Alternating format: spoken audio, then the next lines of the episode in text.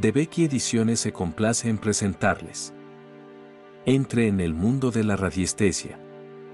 Por Helmut Müller.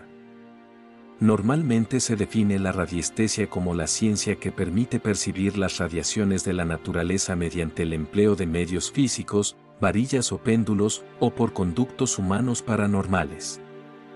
El término radiestesia, del latín radius, radio, y del griego aestesis, sensibilidad, fue acuñado en 1919 por el abate Bayard, profesor de la Universidad Católica de Lille, y por el célebre Saori Abate Bowley, párroco de Ardelot, una aldea del Paso de Calais, Francia.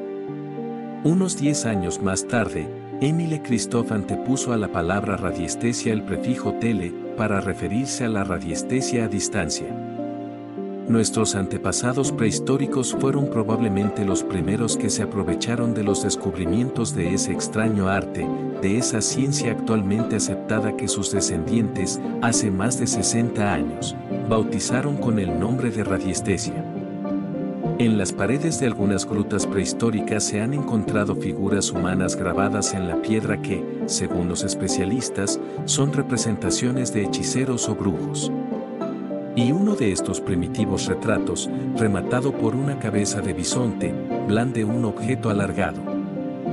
En cualquier caso, actualmente sabemos que el arte del saorí data de los tiempos más remotos.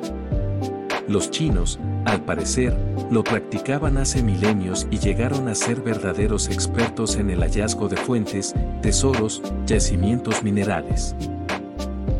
Si desea conocer más sobre la El Abogado en Casa, puede encontrar el libro en la presente plataforma.